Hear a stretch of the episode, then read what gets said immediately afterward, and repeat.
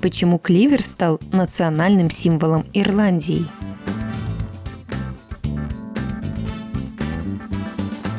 Семнадцатого марта в Ирландии и ряде других католических стран отмечают День Святого Патрика. Один из главных атрибутов этого праздника – клевер.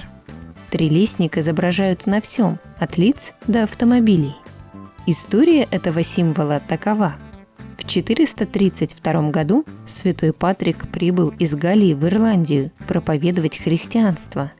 Жители острова в то время долго не могли вникнуть в суть того, что он им говорил, и просили изъясняться попроще.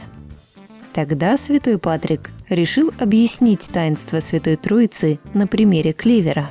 Он взял в руки трилистник и сказал – что то, как сочетаются в одном листике три лепестка, так и Бог может сочетать в себе три сущности, оставаясь при этом единым.